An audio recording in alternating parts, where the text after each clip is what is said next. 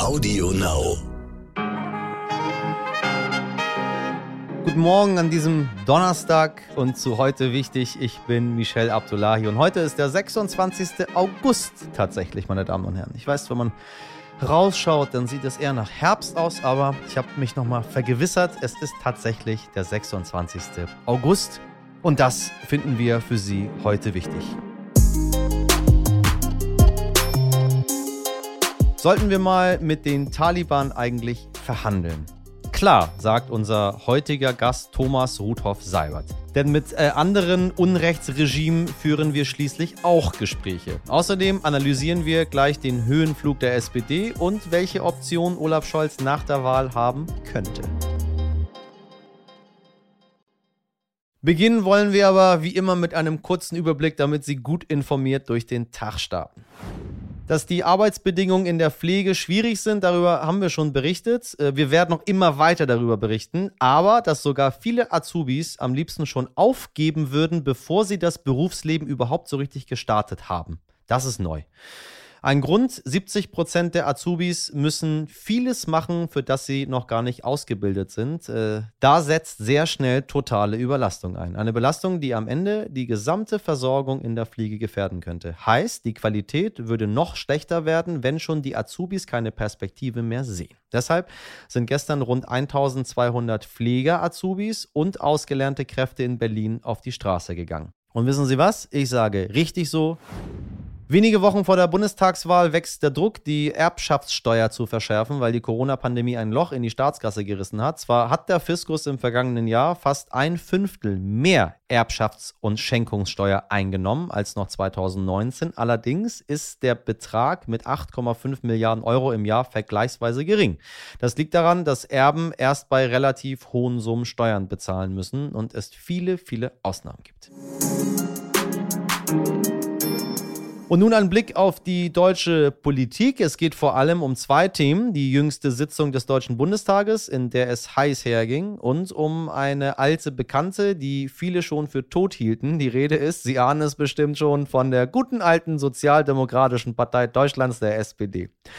Monatelang haben die Leute gespottet, warum die SPD überhaupt einen Kanzlerkandidaten aufstellt. Die Partei dümpelte bei 15 Prozent weit abgeschlagen hinter der Union und den Grünen. Das ist jetzt gerade aktuell vorbei. Im jüngsten Trendbarometer von RTL und NTV liegt sie sogar vor der Union erstmals seit 2006. 2006, Sie erinnern sich, liebe HörerInnen, Sommermärchen, Braunbär Bruno. Ja, und ich, ich habe damals Poetry Slams veranstaltet. Lang ist's her. Wie kommt es also, dass sich die SPD nach jahrelangem Sinkflug auf einmal Hoffnung auf das Kanzleramt machen darf? Darüber habe ich mit Tarek Abushadi gesprochen. Er ist Professor für europäische Politik an der Oxford-Universität und spezialisiert auf Parteien und Wahlen. Vor allem ist er aber ein großer Kenner der deutschen Parteienlandschaft und Experte für die SPD. Wir wollen deshalb von ihm wissen, macht Olaf Scholz gerade vieles richtig oder ist es eher Armin Laschet, der vieles falsch macht? Die SPD hat im letzten Jahr auf jeden Fall viel richtig gemacht und hat einen äh, geschlossenen Wahlkampf jetzt geführt, im Gegensatz zu vielen anderen Wahlkämpfen. Aber die große Veränderung gibt es natürlich bei der CDU. Die SPD steht im Moment ungefähr bei dem Wahlergebnis ähm, von vor vier Jahren. Und die gute Ausgangssituation jetzt hat natürlich damit zu tun, ähm, dass die CDU sehr, sehr viel schlechter dasteht. Und das liegt auch zu einem großen Teil an Armin Laschet. Ich denke, für viele Leute ist es nicht überraschend, dass Olaf Scholz besser ankommt als Armin Laschet. Aber eine Frage war immer, wie sehr sich das auch auf die SPD und die Umfragewerte der SPD auswirken würde. Und da ist es so, dass wir in diesem Wahlkampf, in diesem Jahr schon sehr überraschende Volatilität, sehr starke Bewegungen gesehen haben, die natürlich vielleicht nicht vor, vorbei sind und natürlich immer noch auch in eine andere Richtung gehen könnten. Gut, damit relativiert sich der aktuelle Erfolg der SPD natürlich etwas. Trotzdem erlebt die SPD ja gerade ihren zweiten Frühling, nachdem äh, viele sie schon für tot erklärt haben. Oder nicht? Man sollte das Ergebnis einer einzelnen Bundestagswahl nicht überbewerten, wenn man längerfristige Entwicklungen analysieren möchte. Und es bleiben bei der SPD natürlich, selbst sollte sie diese Bundestagswahl gewinnen, viele strukturelle Probleme. Beispielsweise ist die Wählerschaft der SPD sehr alt, das heißt, sie muss da mit dem Generationenwechsel auch kämpfen. Andererseits, wenn man dann eine Regierung anführt, gibt das natürlich auch die Möglichkeit, sich anders zu reformieren, neue Akzente zu setzen und diesen Prozess, den die SPD unbedingt braucht, auch aus dieser Position anzustoßen. Sollte die SPD wirklich stärkste Kraft bei der Wahl werden, stünden ihr verschiedene Koalitionsoptionen offen. Welche wäre denn am wahrscheinlichsten? Welche Koalition es dann geben wird, hängt sehr stark von den wirklich spezifischen Mehrheitsverhältnissen dann ab und die werden wir wirklich erst äh, am Tag der Bundestagswahl oder am nächsten Tag wissen. Ich denke, dass es eine Koalition mit der Linkspartei nur dann gäbe, wenn es da ein großes Polster gibt, ein Polster, wo dann einzelne Abgeordnete auch manchmal abweichen können.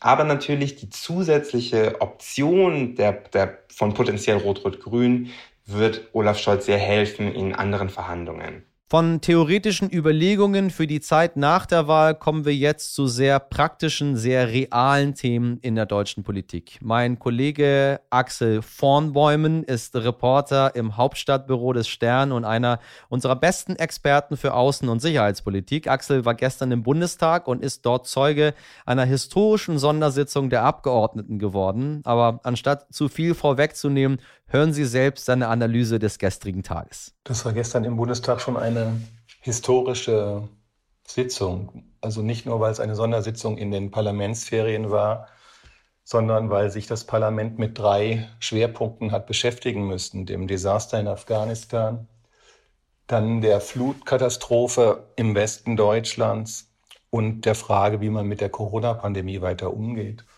Also sozusagen das geballte Programm an Katastrophen, was auf die Parlamentarier da eingeprasselt ist. Und ich finde, es ist von den Abgeordneten dann doch über weite Teile des Tages recht würdig behandelt worden. Das geht schon mal los mit Afghanistan, vielleicht sogar ganz am Anfang mit dem Bundestagspräsidenten Wolfgang Schäuble, der in ziemlich einfühlsamen Worten gesagt hat, heute müsse sich zeigen, dass wir der Niederlage gewachsen sind. Und das ist es ja auch. Es ist eine extreme Niederlage oder ein Desaster. Die Kanzlerin sprach sogar von einer Tragödie. Was ich bemerkenswert fand gestern war die Zerknirschtheit, fast schon Erschütterung im Parlament, also inklusive bei der Kanzlerin, die jetzt auf dann doch fast 20 Jahre Bundeswehreinsatz am Hindukusch geguckt haben und gemerkt haben oder merken müssen, ähm, dass alles, was so an Hoffnungen und Erwartungen äh, mit diesem Einsatz verbunden war, zusammengebrochen ist binnen von Tagen. Also man hat, das sagt die Kanzlerin selbst, das sagt der Außenminister, das sagt die Verteidigungsministerin, nie und nimmer damit gerechnet, dass die Taliban nach dem angekündigten Abzug der Amerikaner so schnell das Land oder die Macht wieder übernehmen würden mit all dem Schrecken, den man immer ihnen zugestanden hat oder wo, wo man, den, den man, den man erwartet hat. Die Debatte selbst war gestern schon davon geprägt, ähm, ich würde mal sagen, moderatere Töne anzuschlagen. Also es wird ein Untersuchungsausschuss gefordert von den Grünen und von der FDP. Die SPD will immerhin eine Enquete-Kommission. Das heißt, der nächste Bundestag, nach der, nach dem, der am 26. September gewählt wird, wird sich dann auch noch mit Afghanistan beschäftigen. Ein Satz ist mir gestern noch aufgefallen, den hat der Linke, der Fraktionschef der Linken, Dietmar Bartsch, benutzt. Und der stammt von Margot Käßmann. Und Margot Käßmann hat vor Jahren einmal gesagt, nichts ist gut in Afghanistan. Das ist sozusagen die Quintessenz oder das Fazit eines dann, man muss es so sagen, gescheiterten Einsatzes. Gestern äh, sind ja auch die KanzlerkandidatInnen aufeinander getroffen. Die Debatte war also auch eine Art Wahlkampfveranstaltung. Wir haben Axel auch noch gefragt, wie sich äh, Scholz, Laschet und Baerbock denn so geschlagen haben. Wenn man so will, dann war das gestern ja auch ein Triell im Bundestag, also das Rennen der Kanzlerkandidatin Annalena Baerbock und der beiden Kanzlerkandidaten Olaf Scholz und Armin Laschet ging auch im Bundestag weiter. Alle drei haben geredet äh, Baerbock in der Afghanistan-Debatte und Laschet und Scholz während äh, der Debatte um, die, äh, um das Soforthilfeprogramm für die Flutopfer. Also jeder quasi in dem Beritt, in dem er sich äh, qua Rolle auch ganz gut auskennt. Wenn man da mal ein Fazit zieht, wird man sagen, alle drei haben es gut gemacht. Keiner hat etwas verbockt. Es gab keine größeren Versprecher. Ähm, es gab auch, das muss man auch mal sagen, an so einer Stelle nichts Absurdes. Also Baerbock hat für die Fraktion der Grünen äh, einen Untersuchungsausschuss gefordert. Das ist auch legitim. Ich finde, sie hat eine gute Rede gehalten, ähm, wie allerdings auch alle eine gute Rede gestern gehalten haben in der Afghanistan-Debatte. Bei Scholz war es so, dass er ganz klar seine Rolle als Finanzminister und generöser Geldgeber ausgespielt hat. Also es geht da um einen, eine Wiederaufbauhilfe von 30 Milliarden, die er als Finanzminister oder in Klammern als noch Finanzminister zu verantworten hat. Wenn das Paket auch noch vom Bundesrat beschlossen wird, Anfang September, dann kann das Geld ausgezahlt werden. Das ist für einen Kanzlerkandidaten immer gut, wenn er viel Geld zur Verfügung hat und das auch qua Amt ähm, einsetzen kann.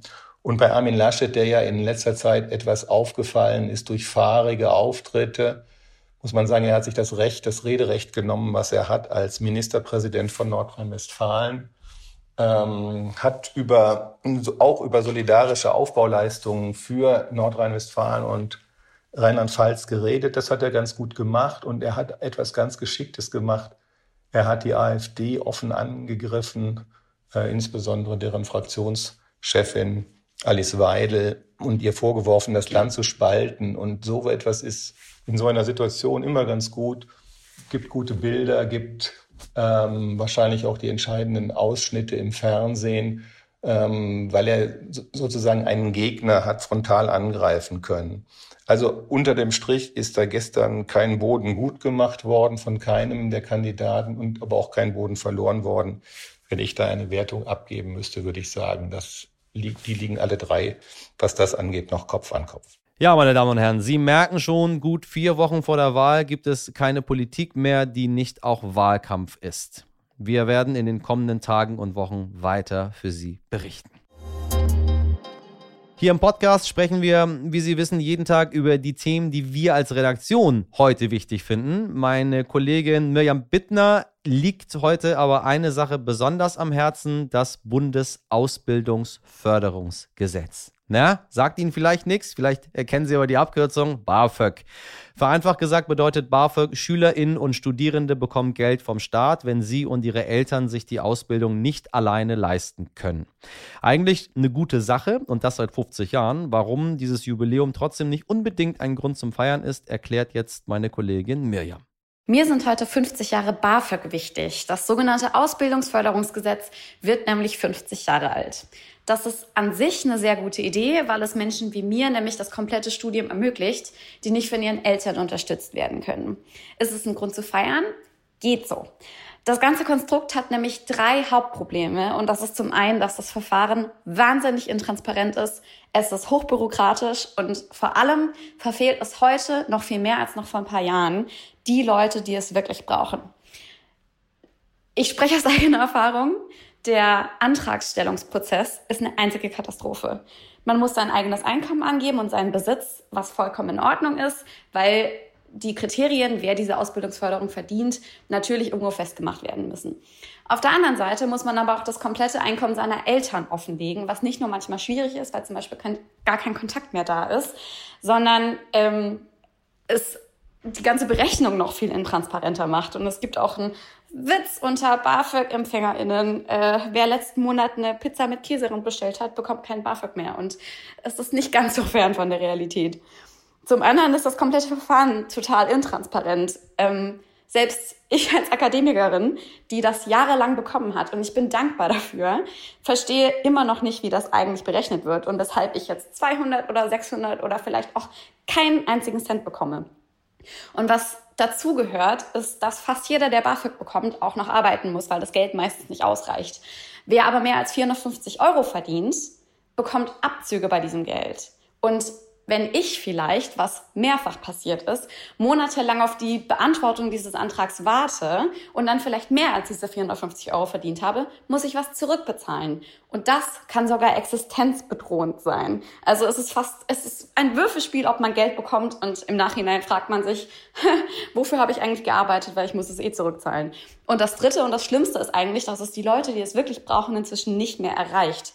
In den 70er Jahren, als es eingeführt wurde, hat fast die Hälfte der Studierenden BAföG bekommen. Inzwischen, 2019, waren es nur noch 12 Prozent. Also die Mittelschicht, Leute aus Arbeiterfamilien oder auch Teilzeitstudierende bleiben außen vor oder bekommen viel zu wenig. Und das ist heute im Jahr 2021 einfach nur realitätsfern. Deswegen, liebe Parteien, ihr habt fast alle Vorschläge, ihr habt fast alle gute Ideen.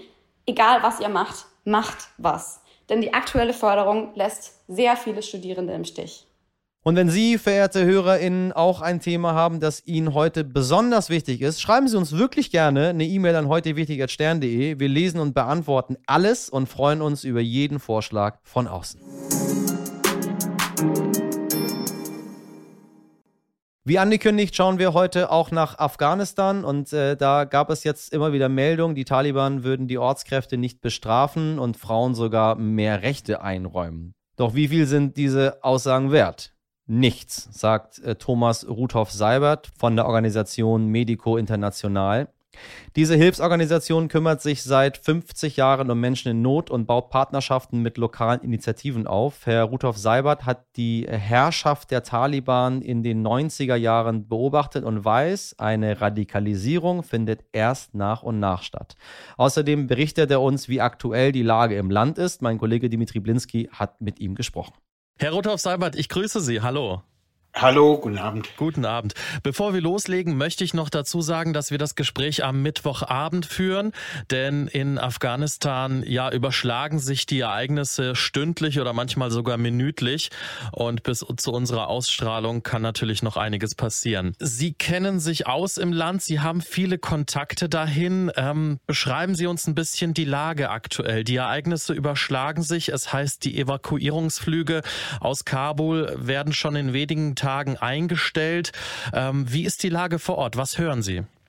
Äh, die Lage vor Ort ist, wie wir das alle sehen, seit Tagen ähm, ist ein absolutes Chaos. Und das Drama ist, dass äh, das Ausfliegen sich im Wesentlichen auf Europäer, Amerikaner beschränkt. Ähm, gestern habe ich erfahren, dass von den Ortskräften der staatlichen deutschen Entwicklungshilfe, also der GEZ, nur äh, eine Menge von Leuten ausgeflogen ist, deren Zahl gegen Null geht. Das war die umständliche Formulierung, das heißt so gut wie niemand von denen. Das bedeutet ähm, Leute, die in unabhängigen Organisationen arbeiten und jetzt eben auch raus müssen, haben so gut wie keine Chance. Woran liegt das? Weil man sich überhaupt nicht vorbereitet hatte von westlicher Seite. Das ist das, was als das, der große politische Skandal, das große politische Desaster war. Damit meine ich nicht, dass man hätte wissen können, dass der afghanische Staat innerhalb von drei Tagen zusammenkracht. Das hat niemand gewusst. Auch jetzt unsere Partner haben das nicht gewusst, dass das so schnell gehen würde. Aber, und das ist der große Punkt und das ist der entscheidende Punkt, dass dieses Land innerhalb ähm, relativ kurzer Zeit an die Taliban ausgeliefert werden würde.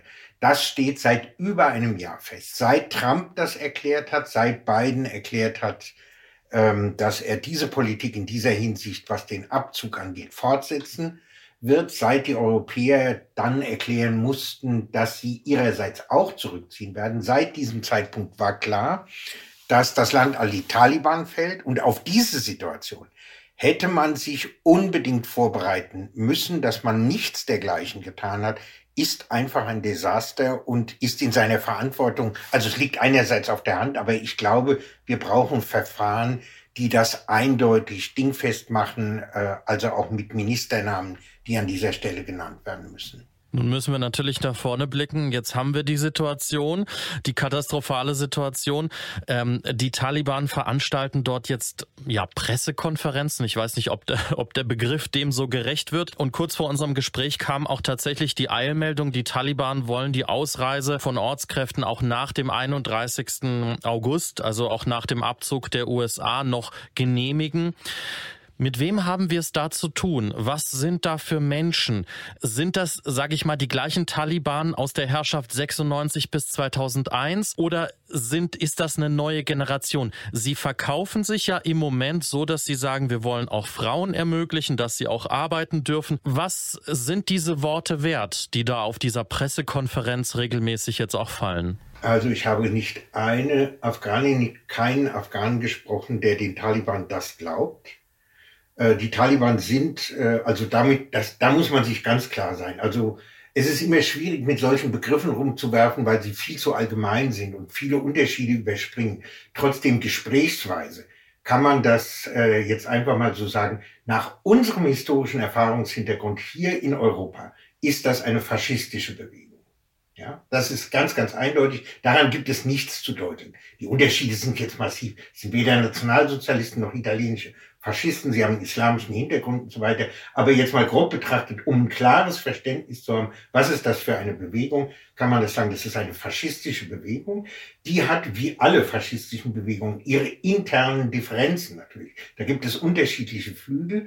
Es gibt die Exilführung, die seit Jahren im Ausland liegt, die seit Jahren auch nicht mehr in unmittelbarer Verbindung äh, mit den Verhältnissen vor Ort ist.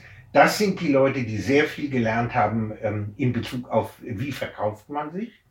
Zu denen gehören dann relativ nah die Leute, die in der Organisation des Drogenhandels drin sind, die in der Geldbeschaffung mit drin sind, die also sozusagen tatsächlich für die, für die harten Realitäten des Geschäfts stehen und der internationalen Beziehungen. Ich glaube, diese Gruppe ist tatsächlich sozusagen in gewisser Weise innerhalb der Taliban die moderate Gruppe. Dann gibt es aber jetzt äh, sozusagen die kämpfenden Strukturen im Land und ihre Kommandantenstrukturen. Das sind Sieger, deren politischer Einfluss, deren militärische Bedeutung ist enorm gestiegen. Und dann ist mir wiederholt ähm, berichtet worden, dass es ähm, sozusagen insbesondere die junge Generation unter den Taliban, die kommen aus den Islamschulen, aus den Madrassas, das sind Gläubner, wieder mit dieser groben Kategorie, das sind gläubige Faschisten islamischen Zuschnitts, ähm, die bilden den radikalen Flügel, die sind gleichzeitig nah dran an den kämpfenden Kräften. Das dürfte in etwa die Konstellation sein, wie ich das jetzt auf der Basis von Gesprächen, ich bitte Sie, das hat auch seine Grenzen, aber auf der Basis vieler Gespräche und einer langen Beschäftigung mit dem Land sagen kann. Und das bedeutet, die allgemeinen Erklärungen, wir werden die Frauenrechte äh, achten und so weiter, die sind keinen Pfifferling wert. Und was ganz, ganz wichtig ist zur Beurteilung der Taliban, äh, wenn man an die erste Regierungsphase, also von 1996 äh, an zurückdenkt, die Taliban haben sukzessive ihre Radikalität gesteigert. Die waren nicht schon 1996 so, wie sie im Jahr 2000 waren. Das ist jetzt auch, äh, damit muss jetzt auch gerechnet werden, das heißt, man muss eher damit rechnen, dass es sozusagen moderate Anfänge und dann eine Bewegung der Radikalisierung gibt. Nun ist es ja jetzt auch die Frage, was macht man mit den Taliban? Ähm, sie übernehmen dort jetzt die Regierung praktisch, verhandeln, nicht verhandeln oder ist es, manche sagen selbstverständlich, dass man mit denen zusammenarbeiten muss? Welche, welche Lösung, welchen Ansatz sehen Sie?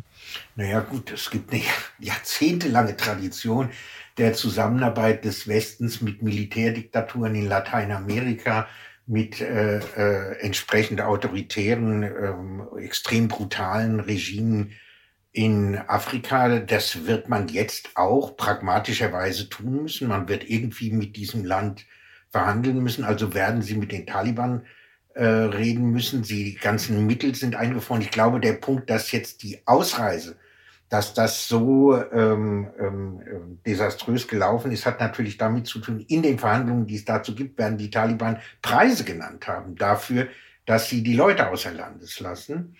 Und äh, diese Gespräche wird es geben müssen, die werden auch geführt werden. Und meine große Befürchtung ist, wenn wir zurückgucken in die letzten Jahre, wenn wir sehen, dass man Assad hat gewähren lassen und dass man Erdogan in seinem Tun gewähren lässt und ihn auch hofiert, obwohl man weiß, was, was äh, die türkischen Streitkräfte äh, in Syrien anrichten, in welcher Art und Weise sie die Kurdinnen und Kurden angreifen, sogar die Jesiden angreifen, wie sie sich dort aufführen. Man hat das alles machen lassen, weil man letzten Endes äh, sozusagen in westlichen Hauptstädten gesehen hat, äh, sie mögen unangenehm sein, aber es sind Ordnungskräfte, vor allen Dingen Erdogan. Und was ist äh, der große Gewinn, den die Europäische Union von Erdogan hat, ist, dass er ihnen die Migrantinnen und Migranten vom Leib hält.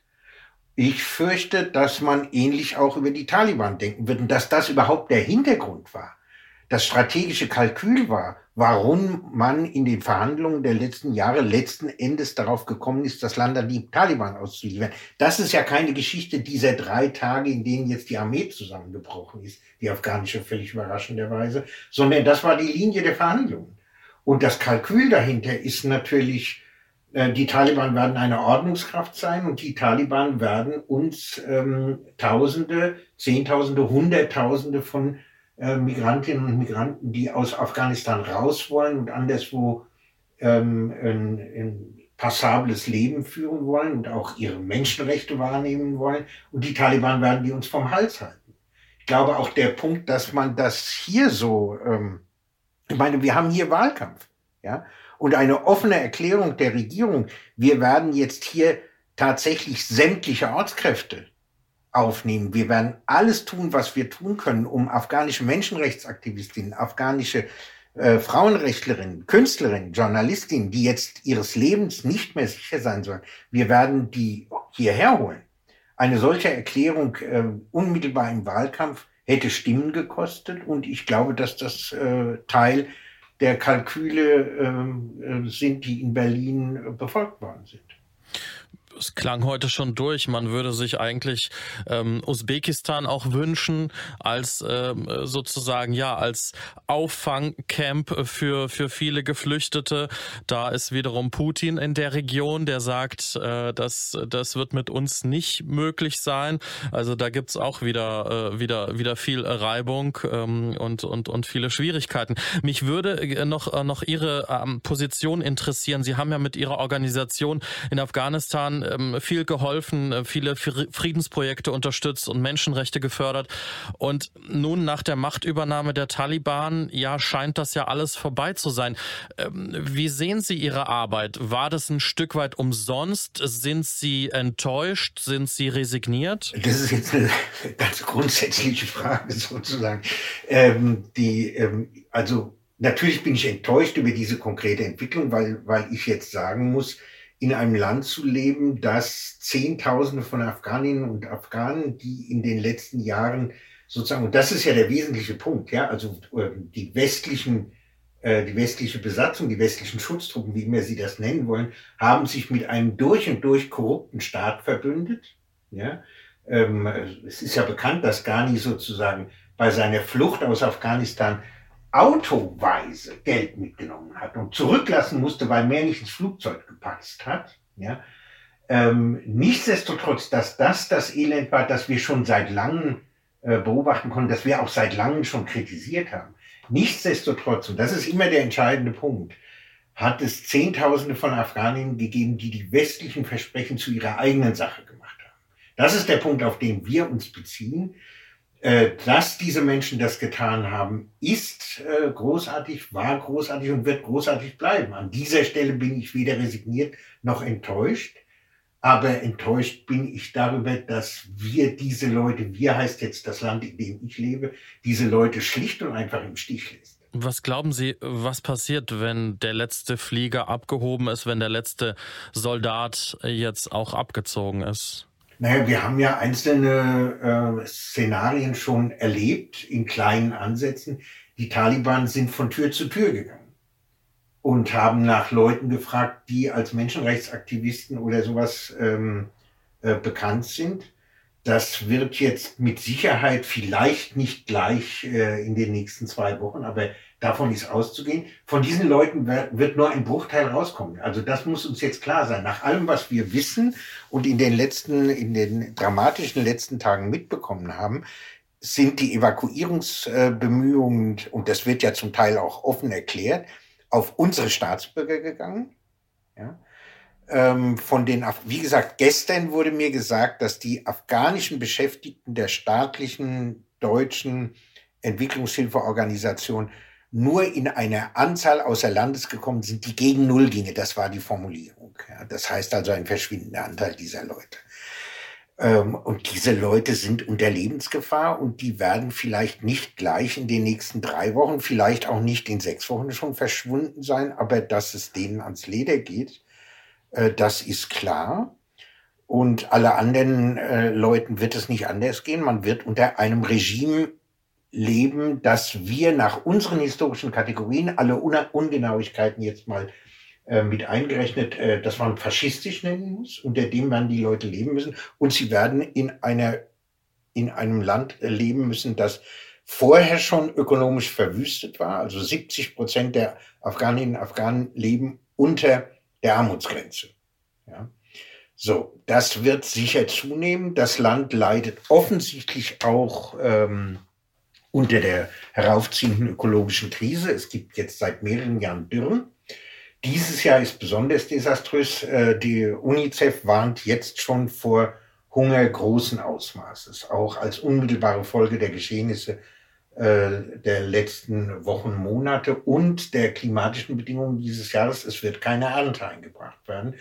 Und bei Millionen von Menschen, die sozusagen davon unmittelbar abhängen, wird das zu äh, Elend und Hunger führen.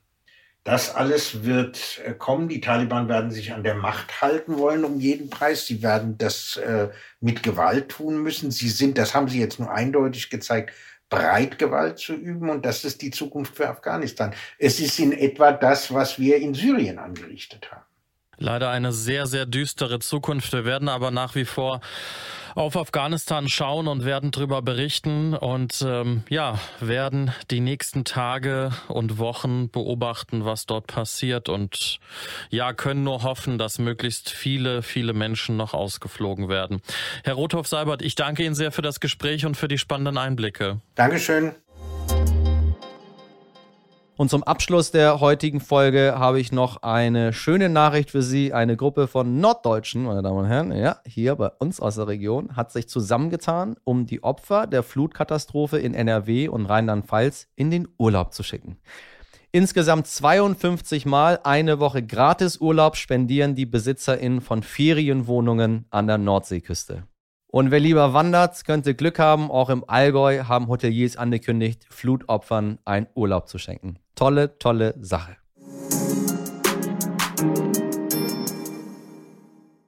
So, das war's für heute. Falls Sie Feedback zu unserer Sendung loswerden möchten, immer her damit. Heute wichtiger.stern.de. Adresse können Sie mittlerweile aufwendig aufsagen. Und in der Redaktion waren heute Sabrina Andorfer, Mirjam Bittner, Dimitri Blinski, Malte Born und Martin Schlack. Produziert hat diese Folge für Sie Andolin Sonnen. Abonnieren Sie uns, empfehlen Sie uns gerne weiter und schalten Sie bitte morgen direkt um 5 Uhr rein, damit Sie die oder der Erste sind. Der die Folge hört.